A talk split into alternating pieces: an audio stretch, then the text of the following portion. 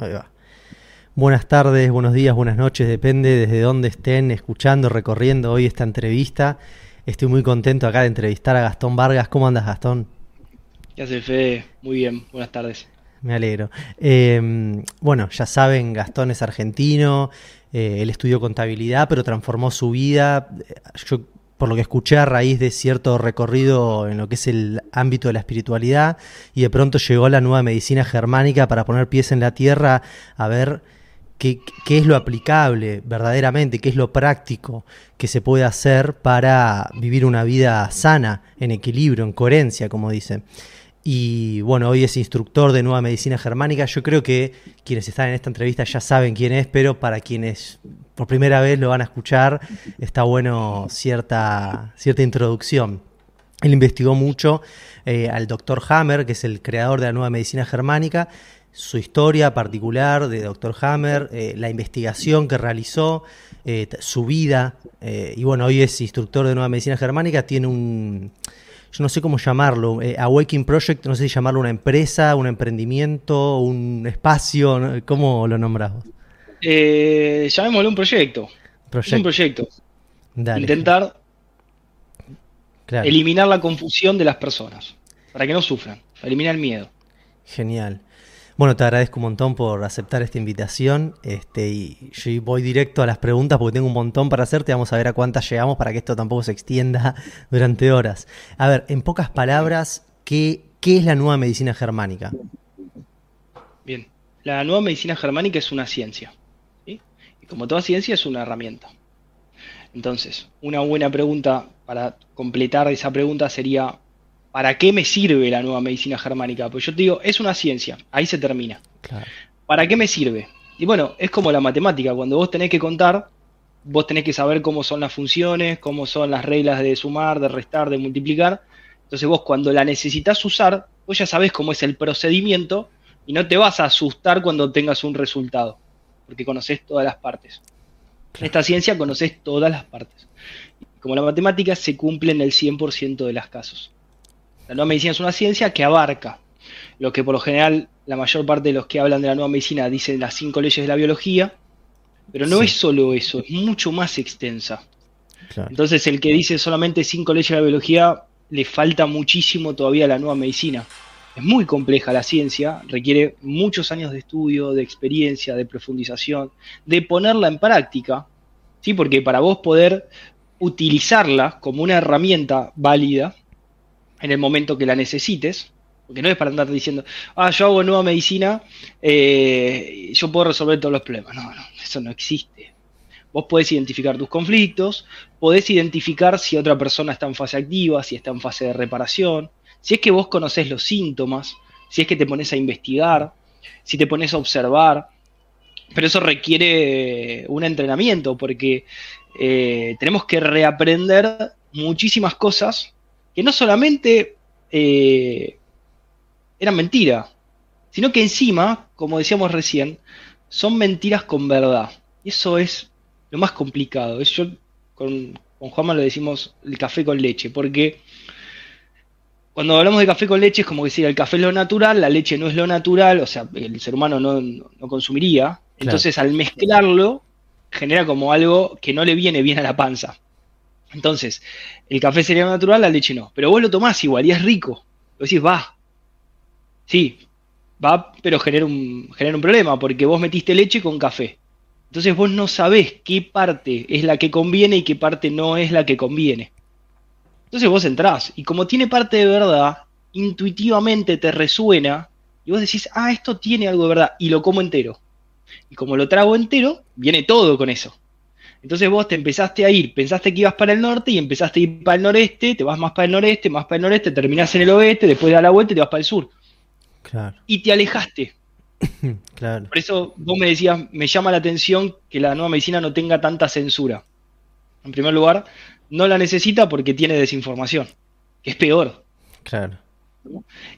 Y en segundo lugar, tenerla la tuvo, lo que pasa que el doctor Hammer se comió todos los bollos y de alguna manera eh, fue la persona más atacada por la nueva medicina, pero hay muchas personas atacadas, los que realmente hacen como corresponde la nueva medicina. ¿sí? Por ejemplo, nuestro, nuestro tutor, para nosotros uno de los profesionales más grandes de la nueva medicina, que es François Leduc, eh, fue atacado. Robert Guiné, no lo puedes encontrar por ningún lado, ni una foto hay de Guiné que trabajó con Hammer. Esos son los que verdaderamente hicieron la nueva medicina germánica.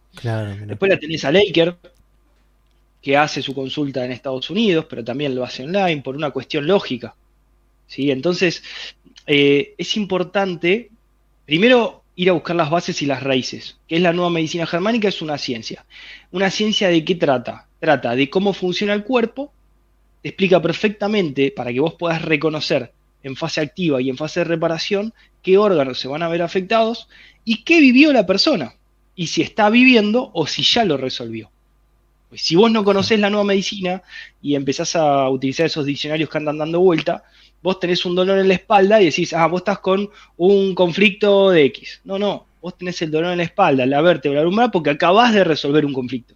Claro. Tiene nada que ver. Y ahí yo tengo una pregunta que es, entonces, cada síntoma, según la medicina germánica, tiene una correspondencia con una etapa de, que está atravesando el cuerpo?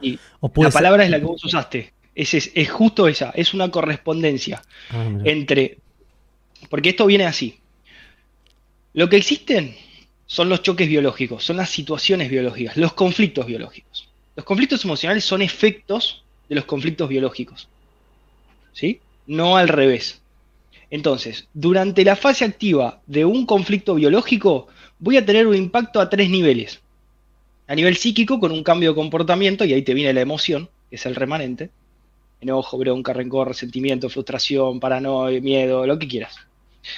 Y durante eh, esa fase activa tenés la correspondencia psíquica con el cambio de comportamiento y tenés también la correspondencia eh, orgánica con la modificación del órgano que dependiendo del origen embriológico va a tener una necrosis en fase activa o una úlcera o lo que hablábamos antes de ELA o esclerosis, parálisis o entumecimiento o eh, crecimiento o proliferación celular, dependiendo cuál sea el objetivo y el sentido biológico.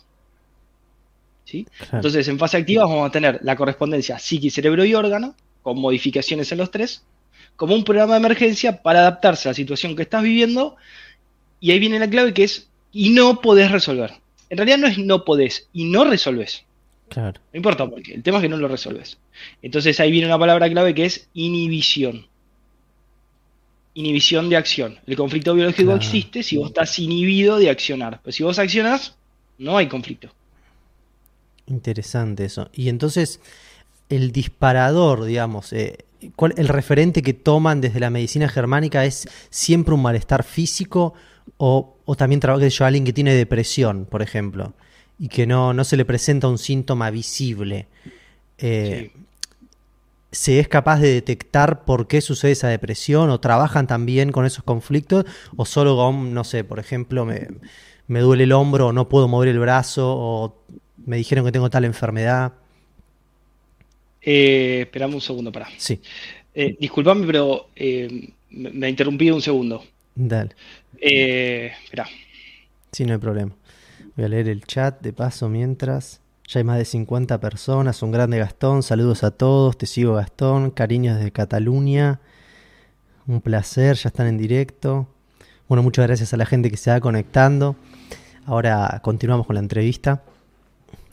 Ahí está, discúlpame, estaba viendo a ver si cielo le pasaba algo. Ah. Em, me estaba mandando mensajes y digo, uy, ¿qué pasó? Por la duda. Em, ¿Me podés repetir la pregunta? Sí. Eh, la nueva medicina germánica, o sea, toma como disparador, como referente a considerar un malestar físico o también puede ser una cuestión más, podemos llamarle más de lo intangible a nivel eh, de lo que podemos ver. Por ejemplo, una depresión. Entonces va alguien con depresión y puede hacer también su consulta de nueva medicina germánica o es más para cuestiones, no sé, me detecta o me, diagnosticaron tal enfermedad en lo físico. Eh, a ver, la nueva medicina vos la vas a usar. Puede ser no como preventivo. Lo que yo escuché muchas personas que dicen para prevenir enfermedades. No se puede.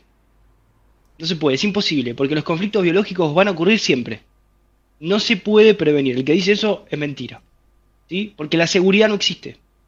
Es una idea. Entonces vos decís, yo me aferro a la nueva medicina para no enfermarme. No va a pasar. Yo vengo de estar una semana en reparación y conozco muy buena la nueva medicina germánica. Entonces, ¿por qué? Porque los hechos biológicos son inesperados. Todo el tiempo vas a tener un problema. Vos crees que tu casa es segura, viene un tornado y te la derrumba. ¿Y cómo puedes controlar eso? Y despierta una necesidad biológica, necesito techo. Tengo un campo sembrado, viene una lluvia, me lo inunda todo, se me pudre todo el sembrado. No tengo comida. O no puedo vender, no puedo cobrar y no, no puedo comer. Son hechos que van a pasar siempre y no los podés evitar. Lo que vos sí podés evitar es el sufrimiento psíquico a raíz de conflictos que vienen, ya sea por fases de reparación de choques biológicos, no, vos te dan un diagnóstico. Te dicen, usted tiene, no sé, esclerosis múltiple. A raíz de la esclerosis múltiple, vos empezás a vivir nuevos conflictos biológicos que se llaman iatrogénicos, que son a raíz del conflicto que no son verdad, pero vos los haces verdad al creerlos. Vos viviste una situación dramática, inesperada, la viviste en soledad y no tuvo solución. Eso es un choque biológico. En ese momento vamos a hacer de cuenta, eh, no sé, se está, eh, estás caminando por la calle, ves, pasás por un puente y ves que alguien está por empujar a un nene por un puente.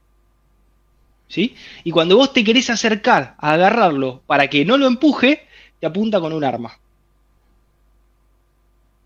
¿Entendés la situación? Es objetiva, es de verdad, no es una idea, es de verdad. ¿Qué haces? Y te quedas quieto, pues si no lo voy a poder ayudar y me va a pegar un tiro, así que me quedo quieto. ¿Ves cómo empuja al nene?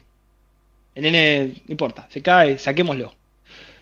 El tipo se va, se mete en un auto y se va. Vos quedás paralizado te quedás pensando todo el tiempo, tendría que haberlo ayudado, tendría que poder hacer algo. Me hubiese gustado levantar la mano para agarrar el arma y sacársela.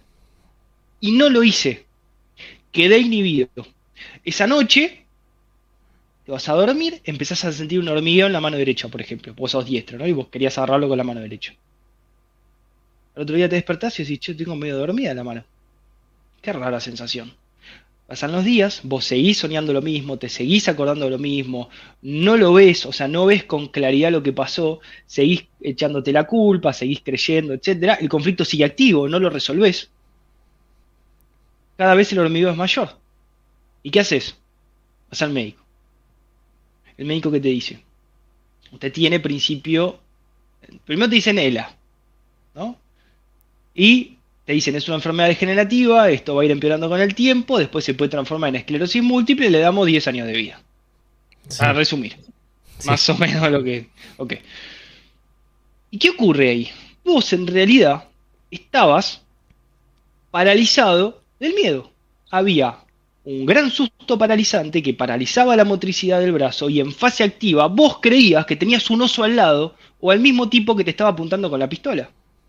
Por eso no moves el brazo. Claro. Fíjate qué interesante esto. Y está bueno que toquemos el tema de la esclerosis porque le interesa a muchas personas y me vienen escribiendo, así que ah, vamos a desarrollarlo un poco. Dale, genial. Es muy complejo y lo vemos recién en los niveles más avanzados. Eh, y tiene su, su, explicación muy, muy compleja, pero vamos a tratar de hacerlo bien fácil. Dale. ¿Por qué se puede paralizar alguna parte del cuerpo? Ya sea la cara, ya sea el labio, ya sea una ceja, ya sea el ojo, ya sea el brazo, un dedo o un pie. Imaginémonos un hecho real que puede llegar a paralizarnos. Una situación, entra una persona que no conoces a tu casa, supones que es un ladrón, y una mujer o un zurdo y quieren gritar y se les paraliza la laringe y no pueden hablar. Una mujer diestra, ¿no? ¿Por qué? Porque generan un susto en la laringe, hace ¡ah! y se definió y se paralizó habrá pasado alguna vez quizás a tu novia, eh, si es diestra, eh, en alguna vez en su vida se asustó, o cualquier diestra que esté escuchando, o zurdo que esté escuchando, en estado de equilibrio hormonal, habrá tratado de gritar y no puede, ah, no me sale, no puedo hablar. A un diestro no le pasa, puede utilizar los bronquios, sería otro, otro susto, no sería laringe. Viene un perro. ¿Qué es lo que te dijeron? Viene un perro corriendo o te quiere morder. ¿Qué te dicen? Si viene un perro que vos lo ves agresivo, quédate quieto, así no te muerde. ¿Cuántas veces habremos escuchado? Sí. Y funciona. ¿Por qué? Porque vos al quedarte quieto similás como si estuvieras muerto. Es como un acting. El animal no ataca nunca a un animal muerto, solamente ataca a un animal vivo que lo siente, que lo amenaza, por eso se defiende. No, es que ataca por maldad, se siente amenazado, por eso responde. ¿Sí? Entonces, y traspolemos esto a otra situación más. Imagínate que estás en un bosque y a 200 metros ves un oso. Vos ya sabés que el oso eh, corre a, no sé, mucho más rápido que vos. No tenés posibilidad de escaparte. Eh, tiene mucha más fuerza, no te podés subir a un árbol, no podés hacer nada, no hay nada, no te podés escapar. Sí. ¿Qué haces? Te quedás quieto. No te moves, por más que te agarra miedo. Pero vos sabés, te tenés que quedar quieto. Entonces el oso se empieza a acercar. ¿Qué es lo primero que paraliza? Las piernas. Me quedo quieto, no me voy a ningún lado. Pero todavía muevo un poco la cabeza, a ver si se acerca más, si se acerca menos, si para, si no para. El tipo no para, sigue viniendo, sigue viniendo, sigue viniendo. En la medida que se va acercando cada vez más esa amenaza, vos vas paralizando más el cuerpo. Cada vez más. Te vas entumeciendo, te vas paralizando, se te va durmiendo el cuerpo, ¿para qué? Para que no hagas ruido. Cuando el oso lo tenés a dos metros, ni te moves. Y si llega a acercarse acá, ni respirás. Y eso es todo vivido, o sea, eso es un programa de supervivencia. Me hago el muerto para sobrevivir. Pero en ese momento me hago el muerto. No me quedo muerto. Cuando el oso se va, disparo y me voy. No me quedo pensando, uy, volverá, no volverá. Me conviene, no me conviene. Me gusta, no me gusta. ¿Entendés? Y puede ser algo totalmente creación propia. O sea, yo, por ejemplo, porque, a mí me pasó. Un fantasma. Claro. Yo creo que tengo a alguien atrás que me va a atacar y no hay nadie, me convencen, realmente lo creo, me paralizo del susto. Entonces, ¿cómo funciona el programa biológico? Durante la fase activa de la motricidad de los músculos, no importa cuál esté afectado, el que haya vivido el susto paralizante, en fase activa tiene entumecimiento. No es parálisis, es entumecimiento. Eh, cuando vos resolves el conflicto, y ahí viene la gran encrucijada con el diagnóstico, ¿sí? Cuando vos resolves el conflicto, se profundiza la parálisis. ¿Entendés? ¿Y cuál es el problema? A vos te dijeron, si empeora, venime a ver. Claro. Seguramente es porque la enfermedad se agravó. Y además, si llegás a tener espasmos, son signos de que la enfermedad ya vino para quedarse. ¿Y qué son los espasmos? Recordemos, en fase activa hay entumecimiento. Resuelvo el conflicto se paraliza más el músculo. ¿sí? A la mitad de la fase de reparación aparece lo que es la epicrisis. Y durante la epicrisis tengo un movimiento epiléptico y es un espasmo. Que es como cuando vos pones en marcha el motor del auto, ¿sí? Y vos no te asustás de decir, tiene convulsiones el auto. No, vos sabés que la combustión que hace es para arrancar el motor y que arranque otra vez. Es lo mismo que hace con el drenaje de enema del cerebro genera una, llamémosle, ese relé que es eléctrico también, arranca el motor del músculo y vuelve a funcionar. Entonces eso indica que a partir de ahí el músculo vuelve a utilizarse normalmente. Pero existe, o sea, eso no niega todo esto que está diciendo, no niega que existe la progresión de la enfermedad, por ejemplo, o que si uno no resuelve el conflicto le pueden aparecer más síntomas. ¿Cuál es el problema? vamos a hacer de cuenta que yo no resuelvo el hormigueo, es decir, la fase activa del conflicto de gran susto, no entiendo la situación que ocurrió, sigo soñando con la misma, sigo pensando que hubiese podido cambiarla, me sigo resistiendo a lo que ocurrió, que ese es un conflicto, me resisto a lo que es, a lo real, no lo acepto, no me gusta, no lo acepto, eh, me resisto a lo que es, sufro por lo que es, en lugar de entender qué ocurrió y ocurrió, y ya está, no puedo hacer nada con eso. Entonces yo traigo el pasado al presente me hago un gran engaño. Pero mientras traigo el pasado al presente, el cerebro interpreta que está pasando ahora el conflicto. Entonces la parálisis la necesito ahora. No hay tiempo psicológico, no existe, eso es un fraude. El tiempo físico sí existe. ¿No? El tiempo que tarda en crecer una flor, el tiempo que tarda en crecer un bebé, en desarrollarse un feto a los nueve meses. Eso existe y es observable. Lo que no existe es el tiempo psíquico o psicológico. Es siempre ahora. Entonces el cerebro, si vos te vas para atrás o te vas para adelante, no importa, es ahora lo que ocurre y ahora te aplica el programa biológico. Ese es el, como diría un gallego, el meollo del asunto. Claro, y, y ahí es donde, eh, o sea, la medicina germánica puede, según el síntoma, o sea, mi pregunta es, por ejemplo, me agarra un dolor bueno en la cabeza, en, el dolor en el sector derecho de la cabeza. ¿Eso sí o sí viene a ser de, algo de reparación o puede ser que sea un síntoma de que todavía me está afectando el choque biológico, digamos? A ver, eh, aclaremos un poco. Sí. El cerebro está mapeado. Le demos relés. Cada relé que pertenece ya sea al tallo cerebral, al cerebelo, a lo que es la médula cerebral o la corteza, tiene sus propios relés. Esos relés funcionan como un circuito eléctrico que conectan ¿sí? al órgano, a un órgano específico o más de un órgano, como algunos relés de la corteza cerebral. Entonces, durante la fase activa del conflicto, vos tenés una adaptación en el órgano y una necrosis en el cerebro. En el relé que estés afectando. Vos podés vivir una situación, pero generar tres conflictos biológicos. Pues, no sé, te quedás sin trabajo, tenés, tenés miedo de carencia de algo vital, te afecta el hígado, tenés rencor en el territorio porque te da bronca que te hayan echado y encima estás preocupado porque, no sé, que tu mujer te deje porque no traes comida a la casa. Te estoy inventando. Sí, sí. Generaste un montón de conflictos.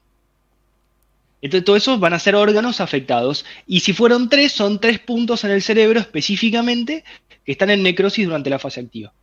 Cuando vos resolves el conflicto, esos tres, resuelvas uno, dos o tres, los que resuelvas se van a edematizar como si fuera un músculo, se van a inflamar, ¿sí? Y ahí te duele la cabeza. Claro. Pero ¿cuál es el problema? Siempre me duele cuando resolví y puede que no. Porque si vos venís lastimando y lesionando un órgano a tal punto, como pueden ser a veces los calambres, que pueden ser epicrisis o pueden ser fatigas biológicas. Porque si yo empiezo a estirar, empiezo a estirar, empiezo a estirar un músculo, un tendón o lo que sea, y lo sigo lastimando y lo sigo necrosando, llega un punto que se puede llegar a cortar. Entonces, ¿qué hace el cuerpo? Te hace un epicrisis, un calambre, para que se achique otra vez, para no romperlo. Mm. Lo que pasa que a veces en ese epicrisis se puede llegar a romper. Entonces aparece lo que es el ACB frío. ¿Cuál es la diferencia entre un ACB frío y un ACB caliente? Que aclaremos, ACB no tiene nada que ver con accidente, ¿no? Porque no tiene nada accidental. Es una fatiga biológica. ¿sí? Pero llamemos eh, ACB, como es el nombre de la terminología que se conoce, a una lesión en el cerebro. ¿sí?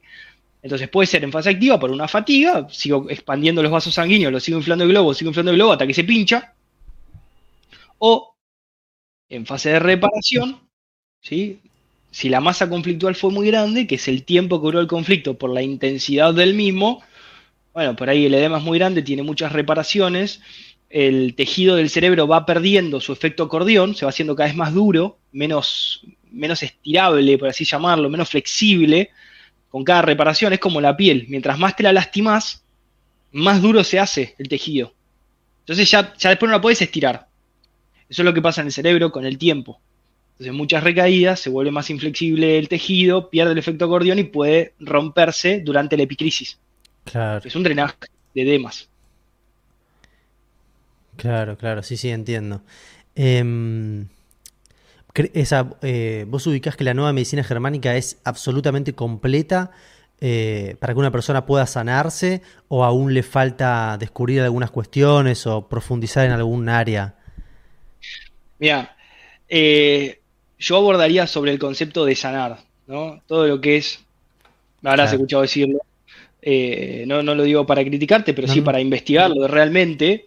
Eh, hoy lo hablábamos en consulta al mediodía eh, con, una mujer de España, con One, le mando un saludo. y la consulta empezó así, mirá qué lindo. le digo, ¿y cuál es el objetivo tuyo en esta consulta? Más allá del síntoma que tengas. Y yo quiero curarme, quiero eliminar la enfermedad y quiero sanar. Le digo, bueno, para, para si vos querés que los síntomas se vayan, primero tenemos que entender qué es lo que querés. ¿Por qué? Porque si vos suponés que te tenés que curar, suponés también que hay una enfermedad que no sos responsable, de la cual solamente aparece porque puede ser el resultado de un contagio, de la culpa por tus pecados, de la mala suerte, de un error del cuerpo, de un problema congénito, etc. No se puede, no podemos hacer nada si supones eso. Ahora, lo que sí podemos investigar es si también tenés que sanarte. Porque sanar vendría a ser la cura espiritual. Y también es falso. ¿Cómo vas a lastimar el espíritu, lo único que es eterno? Claro. Es falso. No se puede lastimar. Entonces vos en la búsqueda de seguridad psicológica crees que te pueden lastimar. Y mientras vos crees que te estás cuidando psicológicamente, te estás descuidando biológicamente y estás sufriendo. Te estás lastimando. Y si te viene a atacar un oso, en vez de pensar en, en, en vez de moverte y escaparte del oso, te quedas pensando a ver cómo estar más seguro la próxima vez. O aferrándote a algo. Entonces la palabra curar y sanar no tienen sentido biológico, pero porque no son hechos, son ideas. Y todas las ideas son efectos de pensamientos. Y todos los pensamientos no son lo que es, es pasado. Lo que es es lo verdadero, es la verdad, es lo que ocurre ahora. Lo que ocurre ayer no tiene sentido, no te sirve para nada. Ese es el principal problema. Entonces, si nosotros queremos abordar de verdad un conflicto, tenemos que buscar primero hechos. Por eso, en Nueva Medicina Germánica, somos detectives. Claro. A mí me gusta decir detective biológico. Porque es una actividad. Es como el matemático. ¿A qué se dedica? Bueno, hace cálculos. ¿Qué hacemos nosotros? Cálculos biológicos. Entonces nosotros investigamos, bueno, ¿cuándo se detona el hecho? ¿Cuándo ocurre? ¿Cuánto tiempo pasa? Hacemos cálculos, masas conflictuales. ¿Qué órganos son los afectados? ¿Qué órganos son los implicados? ¿Resolvió esto o no resolvió? ¿Cómo podemos saber? Con una tomografía, podemos leer la tomografía y saber el órgano afectado, los conflictos generados. Podemos saber si está resuelto, si no está resuelto. Con el órgano. O simplemente charlando con la persona. Pero el que te dice, necesito una herramienta extra a la nueva medicina porque el conflicto no es claro, no lo podemos encontrar, es falso, es porque no entendió cómo funciona. Mira. Es totalmente obvio si hay un hecho. Y no hace falta ir a buscar a los dos, tres años. Por más de que vas a hacer una anamnesis completa, vas a organizar los datos, los vas a poner cronológicamente. Perdón, ¿Qué es anamnesis? Una anamnesis es un concepto de la medicina en el cual ordenan cronológicamente el historial clínico. Ah, ahí va. Acá sería el historial biológico. Claro.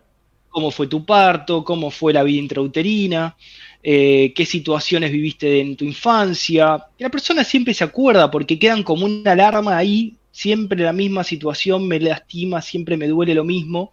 Entonces va generando conflictos del mismo colorido con otras personas, pero siempre el mismo colorido. Entonces vos por lo general hasta los 7, 8 años marcas, yo llamo los, tus talones de Aquiles, los más grandes. Después vas a seguir viviendo conflictos biológicos. Pero por lo general, el que siempre le afecta a la garganta le sigue afectando la garganta, el que siempre afecta al hígado, el hígado, la pierna, la pierna, y va a tener otros, no hay duda. Pero hay unos que son más antiguos. Entonces siempre tiende a recaer en esos. ¿Entendés? Eh, pero, pero para poder abordar la nueva medicina, primero tenemos que empezar a investigar hechos. A raíz de los hechos aparecen los conflictos iatrogénicos que suelen ser por diagnósticos médicos. Entonces vos venías en una fase de reparación porque tuviste un choque, te despertaste en el hospital, el camión venía de la izquierda, vos estabas manejando, la parte izquierda de tu cuerpo te levantás y está paralizada, no hay duda que por el gran susto del camión que te vino a la izquierda, para nosotros. Y eso va a tardar un tiempo lógico hasta que vos pierdas el miedo, desparalices ese músculo, o la motricidad del músculo, venga el espasmo, que sea la combustión que activa nuevamente el músculo y que sigues caminando después, recuperación paulatina. Pero si a vos te dicen, cuando encienden el auto en realidad estás empeorando, que es lo que te dice la medicina, que es el, la epicrisis o el espasmo muscular, entras en un círculo vicioso. Porque decís, uy, estoy peor que antes. Y si no te hubieses enterado por la nueva medicina que el espasmo indica la recuperación y la vuelta a la normalidad del músculo, el primer espasmo sufrís un nuevo choque biológico y atrogénico que es un gran susto, pero ahora no es el oso el que me atacó o el camión que me chocó, ahora es la enfermedad. Y ahí viene el fantasma que vos me decías. Y el conflicto es simbólico, pero lo haces real, porque para el cerebro todo es real. Claro. Si yo tengo. Y te volvés a paralizar. ¿Cómo? Y te volvés a paralizar y más todavía, porque ahora tenés dos conflictos, antes tenías uno. Claro, sí, yo siempre tendré la duda, eh, no sé, en realidad, pero yo te contaba que ahí me, me, diagnosticaron esclerosis múltiple y ah, fue un diagnóstico porque yo había hecho unos estiramientos, porque tenía una supuestamente una contractura que me dolía. A raíz de esos estiramientos eh, quedé rengo, eh, fui al hospital. Yo me fui sanando con el tiempo, pero en el hospital me dijeron tenés que ir con un neurocirujano, hacerte estudios en ese periodo yo me fui sanando, recuperé la movilidad, todo, excepto una leve sensación en la mano. Y después, bueno, llegó el momento, me acuerdo perfecto, que, porque fue en 2018, en diciembre, y me dijeron, mira, o tenés un tumor o tenés una enfermedad desmilinizante. Y, y a partir de ahí yo, la verdad que nunca, sinceramente nunca le confié algo a la, medicina tradicional. Para mí es, es algo bastante terrible, pero en el momento me, sometí porque, bueno, ya está, no, tenía una, solución a lo que me había pasado. Aparte te van diciendo que es degenerativo, que es neurológico, entonces te da miedo a ver si avanza. Y, estuve bastante bien, pero con el tiempo fui, estuve sin medicarme un tiempo y fui... Eh, elaborando ciertos síntomas. Entonces, por ejemplo, en un momento casi, o sea, empecé a perder el habla, problemas en la visión, y siempre mi duda va a ser ¿qué pasaba si yo no iba al hospital ese día? Y yo pensaba que me quedaba con la idea de que era algo, de que era algo tipo muscular, de que había tenido unos, ¿cómo se llama? No me sale el nombre, esa, cosa. No hay duda de lo que te hubiese pasado. Si nunca nadie te hubiese dicho nada, no necesitarías ni la nueva medicina, hubieses vuelto a la normalidad sin ningún problema. Como un animal. Claro. No hay médicos en la naturaleza. Es tremendo, pero da miedo. Yo no existe la esclerosis múltiple en la naturaleza. Claro. ¿Por qué no existe la miopía en la naturaleza? La presbicie, el astigmatismo. ¿Por qué no existe la obesidad? Claro. Porque son conflictos simbólicos y atrogénicos. A raíz del engaño de un sistema que te hace creer que hay algo que te puede venir a atacar, que no lo vas a ver, que te va a agarrar cuando estés dormido y que cuando entre tu cuerpo no lo vas a sentir, pero te va a estar matando. Claro. Te va a estar comiendo. Ese es el problema. Estamos tan confundidos que necesitamos salir de esa confusión.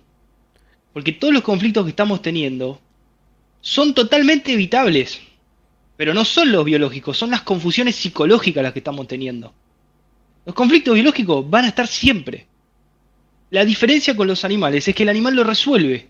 Nosotros no, nosotros podemos vivir con un conflicto biológico durante años sin resolverlo, porque nacemos en un, en un patrón estructural, totalmente condicionado, con una estructura totalmente fija, que no está viva, que genera conflicto, que no te deja resolver tus situaciones biológicas, que en la naturaleza sería obvio la solución. Pero nosotros no podemos, ¿por qué? Y porque no podemos hacer esto, porque hay una ley, no podemos esto, porque hay un jefe, no podemos resolver esto, porque me echan, o porque es mi mamá, o porque es mi papá, no le puedo decir esto. ¿Cómo que no? Para, para, para. Acá no estamos hablando de lastimar a nadie, estamos hablando de delimitar los límites de nuestro territorio, de no dejarnos agredir, de defendernos. Son hechos biológicos. Si vos no te defendés, se defiende el cuerpo por vos. Y si vos seguís con un conflicto activo durante años, no te esperes que la adaptación biológica sea algo chiquito. Es totalmente lógico que proporcionalmente al drama va a venir la adaptación biológica.